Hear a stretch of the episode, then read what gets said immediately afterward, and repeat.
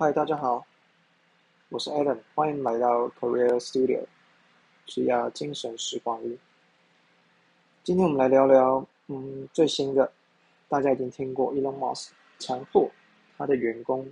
回到办公室工作的一个信息，并且特别交代至少工作四十小时以上。这篇一出来，大家想必一定哗然了。因为毕竟这样子的感觉有点像是过往我们熟悉的惯老板。可是换句话想，这个事情我们先不要急着有情绪或者是有不舒服的感觉出现啊！大家我们来理性的思考一下，近期我们的啊战争，还有供应链，再加上 Musk 之前在德国这边刚好开启他新的这个制造的工厂。我们可以特别的看到，其实他面临着非常大的压力，因为他其实正在往前推进他个人的目标，同时包含两个，一个是治愈公司嘛，那第二个当然就是治愈董事会。所以这一块呢，我们要怎么来去看这一块？恰巧今天是礼拜一，想必很多的老板也会做相。当的一个分享，甚至是贴文，甚至是一些耳提面命，因为现在的疫情，大家越来越与之共存，也越来越没有必要是黑跟白之间去做选择，反倒是，在两者之间有一个平衡。那这一块其实会影响到许多啊。雇主跟员工之间很微妙的关系，因为过往我们当然可以假借一个嗯说法了，以求职者来说，我们可以说，哎，现在政府宣布不得外出，所以我们在家上班。那这个仿佛是一个第三方来的一个讨论然后我们就可以跟老板说，哎，这个怎么样啊？那个怎么样？其实彼此之间会有一些关系，会有点紧张，那我们要做一些调整。那试一试想，今年。已经二零二二年到了六月，我们疫情之下其实已经过了两年多，特别是台湾在第一年疫情刚开始爆发的时候，并没有受到太多的影响，所以这一块呢，一定不会有很多的一个变化啦。但这样子交相之下，现在我们一跟疫情共存，是不是就代表着另外一件事情呢？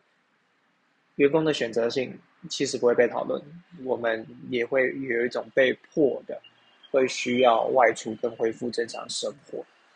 一方面，当然啦，啊，以老板的角度会更好的去管理到团队，但另外一个角度，嗯，我们或许还没准备好再次的被改变。我觉得这个是接下来会有另外一波不一样的啊策略跟进程，包含最影响最大的就是所谓的。啊，招募甚至是公司的选人选材条件，想必会连带的受到影响。因为这个，其实在前几天的这个外媒也指出哈，呃，过去一两年疫情之下，其实所有公司的营收都呈现两啊两端的变化，有点像是 M 型化这样子。一端呢有过大的营收，人手根本不够。因为它的营收是受到疫情，甚至是电商的使然，所以会需要有更多的一个招募需求、用人需求、扩大团队的需求。所以其实过往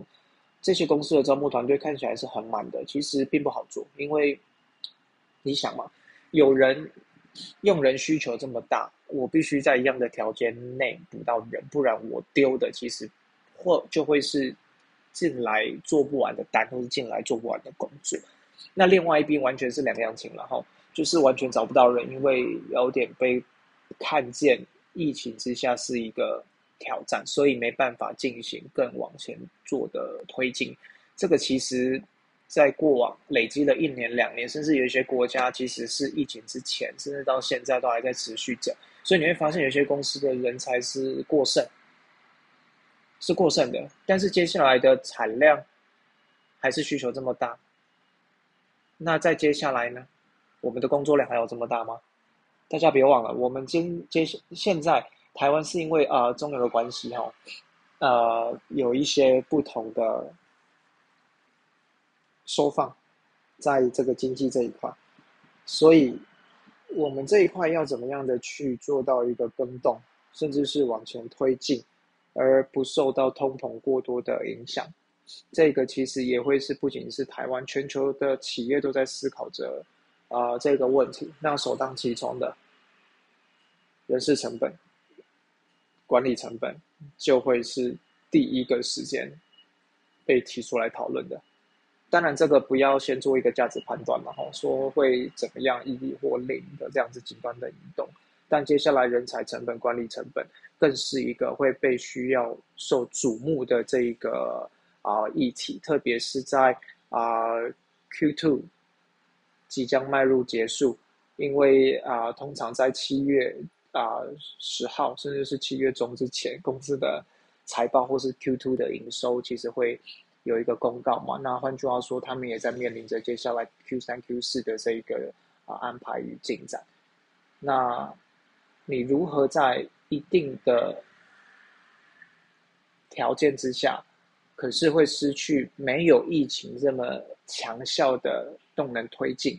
却还是维持一定的营收比，还有营收的获利，甚至是在整个啊管理成本上面的调控，让整个企业对于啊现金流，甚至是营收团队的表现产出可以维持一个稳定的效率，这一定跟过往两年我们所碰到的处境是不同的，而且加上过去两年的经验，大家的学习。其实是很容易去再做到一个往前的推展，所以接下来势必会有一波不一样的变化了。不仅仅是台湾，不仅仅是啊区域，甚至这是全球连带性的。因为毕竟现在联总会还没有宣布通膨是否执行，甚至是什么时候执行。现在我们所传出的全部基本上都是讨论。但近期大家也看到股市上面的变化哦，其实是非常的大的。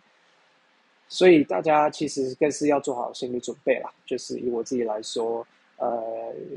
会是这样想，就是或许这会是两年后一个可以重新审视自己啊过去两年的一个改变，甚至是过去过去啊职涯的一个反思。那我们接下来如何继续再往前走，面对这一个变动的环境，甚至是自自己喜欢的。一个内容，因为不瞒您说，呃，自己跟家人其实，在呃一个多月前哦，我们家是确诊。那好在现在我们有康复，可是心里还是会有一些担忧，毕竟照顾来照顾去，累得跟狗一样，对不对？这个东西其实没有办法再往前往前进，在那样子极限的状况下，你所有的身体啊、时间啊。精力啊，其实都会需要是在一个调配的状况下，你一疏忽哈，其实很容易造成就是会有一个骨牌效应了，就是让大家其实都疲于奔命，但是也没有办法的去给予适当的支支援，所以自己也会思考着，就是说，嗯，我接下来自己的职业要怎么规划，甚至是这个 podcast 我们未来的一个进展，还有其他正在着手进行的一些新的项目，确实都还刚开始。那这个无非是一个想要往前推进，因为也因为啊家里的状况，这以后再谈，有啊出现了一些进展跟一些延宕，呃互相交相之下平衡下来的一个结果了。OK，那第二个想跟大家聊的东西是，呃，以台湾来说，疫情之下最受影响的会是啊电商产业、资料产业。啊，科技、行销、广告的产业这一个大方向，其实你会陆陆续续看到一些公司会有一些不同的进展、不同的策略来去打这一个新的呃市场。过去可以说，呃，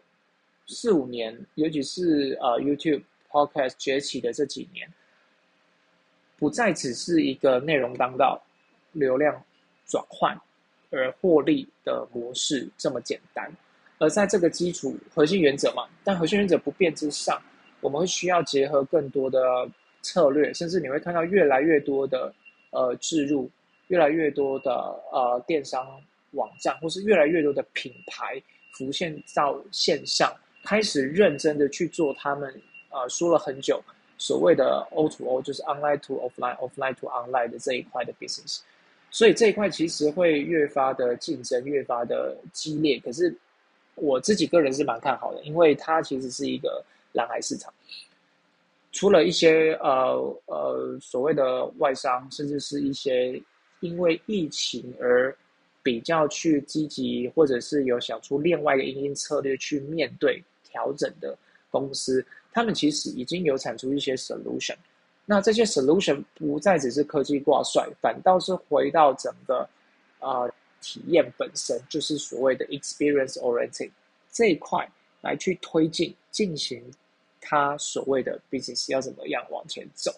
那接下来无非大家可以看到，比方说啊电商这个不用谈，嗯比较容易想象，可是因为它的量体跟交易速度会牵扯到它整个后端。是团队的一个供应量，所以它其实移动性没有那么快，反倒是呃美妆品、化妆品这一类的，其实会有一波大的改变，而且现在正好是六月，预备做第二季的收尾，如前面刚刚谈到，他们也要为接下来的市场做一个铺陈，所以这块的前景是还蛮看好。那这一块继续往前推进，我们其实又会看到一个新的市场的。呃，起来，但所有东西都会是有双面刃的效果。另外一块是什么呢？也就是这些公司，大家会前仆后继的往前。除了呃策略团队会有大批的进驻，但资资金的收敛其实会影响到整体推进的速度啦。所以呃，也不妨是给一些中小企业，或者是像我们这样子个人的自媒体，会有一些机会去参与到这样的。市场，因为毕竟拉太快，对于大家是没有太多的好处，甚至接下来大量的支出会导致你现金流的紧缩，而无法去比较从容的面对呃即将到来的通膨的一个状态。台湾的大家应该不太有呃感受了，就如古外所说嘛，呃，其实国外的一些物价指数，甚至朋友其实已经有很深刻的感受了。一碗牛肉面，一碗阳春面，其实价格已经不如以往，也才几个月的时间。好，那第二个坏处的带来的变相就是说，前赴后继人才策略会渐渐影响到，因为过去经验不代表未来的成功，在所有公司的选材上面，也只能经着过去的一个转变来去体会到未来我们到底需要什么条件的人才来去一起往前推进这一块市场。但是你会发现哦，这个推进里面其实是有一点毫无章法的。举一个例子来说，近期有个朋友哈，因为嗯，他面试刚结束，但是他会发现就是面试很冗长，好像大家不知道怎么做判断，大家看的重点不一样，而不是说好像有分配性的，你会知道说你为什么目的去参与这样的面试，为什么的目的会被推进下一轮，反倒是其中有一个很关键的面试，他的反馈却是说 A A 的嘛，我会觉得。如果我不知道这是两间同一间公司了哈，我甚至会觉得他们是完全的两间公司。这代表什么？商业端的策略目标有想要往前，可是计划还没出现。可是同时又要推进业务，所以大方向可以找人的团队去进行人才的搜索。可是很明显，这两边是很难去有一个共同的对话的。因为我们对于未来的目标不是很清楚，只有大方向，所以换句话说，解法很多，呃，市场的动态也会相应很多，犹如就是一个新创的啊零到五年这样子的阶段的一个状态了。目前在这里，尤其是在选人这一块，所以这个基本状态下，嗯，我自己是蛮乐观的去看，会有一种不一样心情的人才去出现。那再加上呃中美的关系、政治性的关系。供应链的关系，台湾其实你近期看会有很多很多外商的公司进驻，甚至他们的团队不再只是像以往十年哦，像一些科技公司啊 s h o p b a c k Amazon、IBM 大量的在台湾设置 R&D center 而已，而是把他们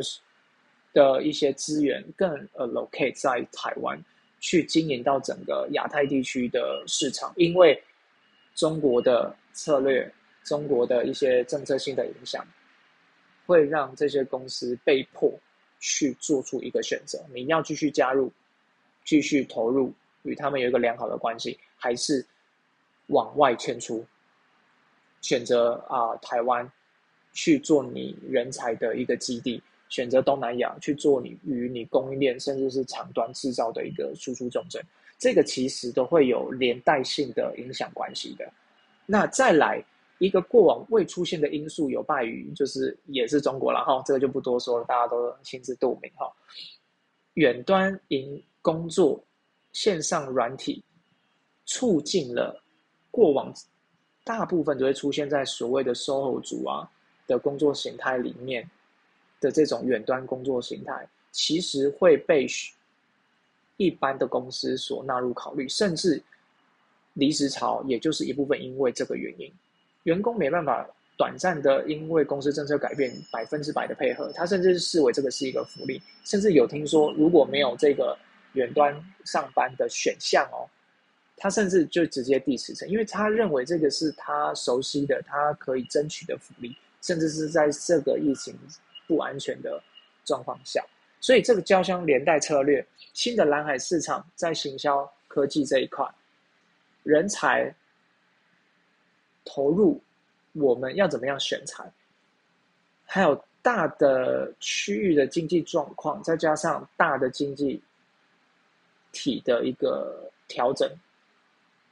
修正，我们其实正在面临下一波，我们不知道要怎么样去做与应应的一个混乱的状态。那再加上，嗯，可能疫情当下大家有点 DH 吧，会想要有一些啊移动啊，或者是一些更好的未来，其实是一部分是为了保障自己有更稳定的一个生活状态了。这个其实都无可厚非。其实这交相之下还需要一阵子，甚至是今年的下半年，我们也会看到一些不同的大的政治动作影影响到整个经济体，而有一个交相的一个互动所以这是第二点，近期想跟大家分享的，自己认为还蛮有趣的。OK，那呃接下来会跟大家聊一些不同的议题，可能针对一些时事，可能针对一些不同的内容。我们会有不同的一个分享，大家有什么想要听的，或者是连带的这个职涯人才这一块，我们还是可以多做一些呃分享。但 p o c k e t 本身会希望分享更大的内容，让大家呃知道，甚至是以我的角度、过去的经验，我们所看见的呃趋势跟感受，来跟大家做一个实质的讨论跟探讨啦。哦，那今天就分享到这，谢谢。